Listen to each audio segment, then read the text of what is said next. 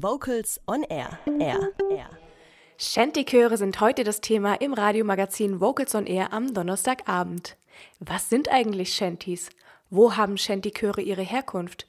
Und was ist bis heute das Besondere an ihnen? Das erfahren wir jetzt von einer Frau, die in einem Shanty-Chor singt.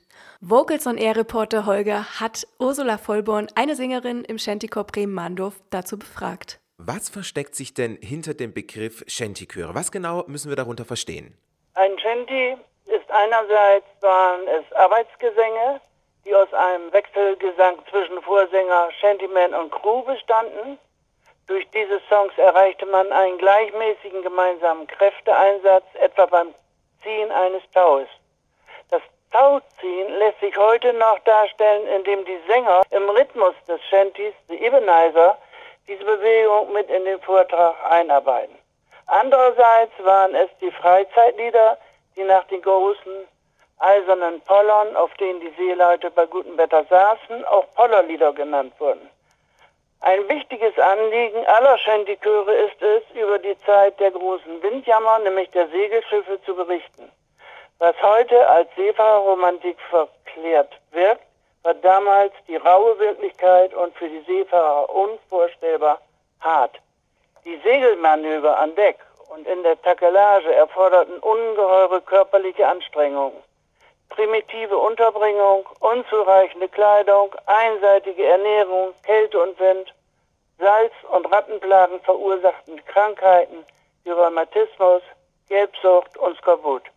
All das fand seinen Niederschlag in den zahlreichen Liedern, wie sie in großer Zeit der Segelschifffahrt aufkamen oder weiterentwickelt wurden.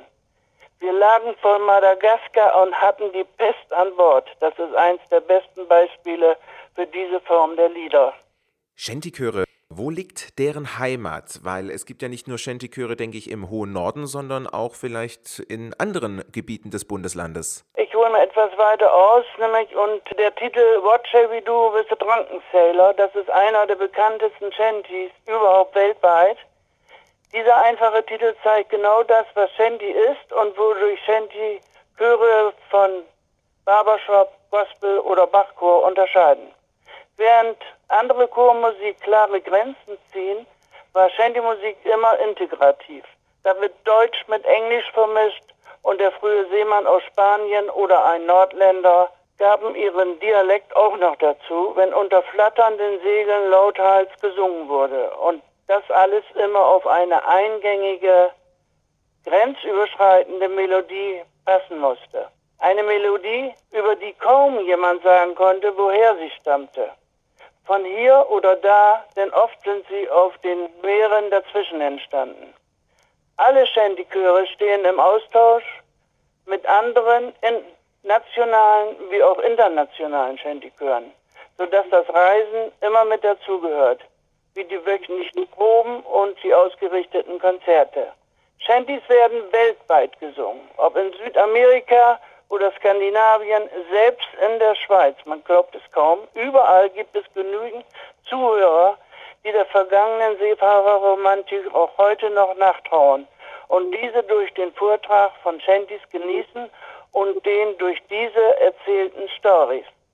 Einen reinen Boom haben wohl auch die heute sehr angesagten Kreuzfahrten ausgelöst, denn auch auf diesen kann keiner dem Zauber der Meere entfliehen. Warum sind denn Shanty-Chöre etwas Besonderes? Was ist besonders typisch für Shanty-Chöre? Ja, Shanty-Musik war, wie früher die Seeleute, männlich, die mit rauen Kehlen Seemannslieder, nämlich Shantys, gesungen haben.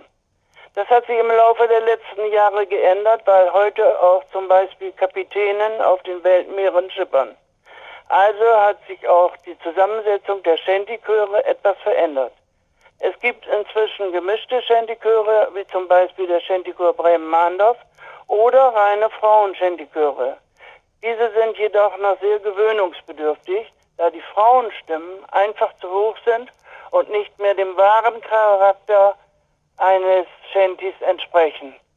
Bei einem gemischten Shantychor wird sehr darauf geachtet, dass das äh, Verhältnis zwischen Männerstimmen, nämlich zwei Drittel, und der Anteil der Frauenstimmen, ein Drittel, diese einmaligen Charakter eines Shantys unterstützt. Frauen für den Gesang zu gewinnen, ist nicht schwer.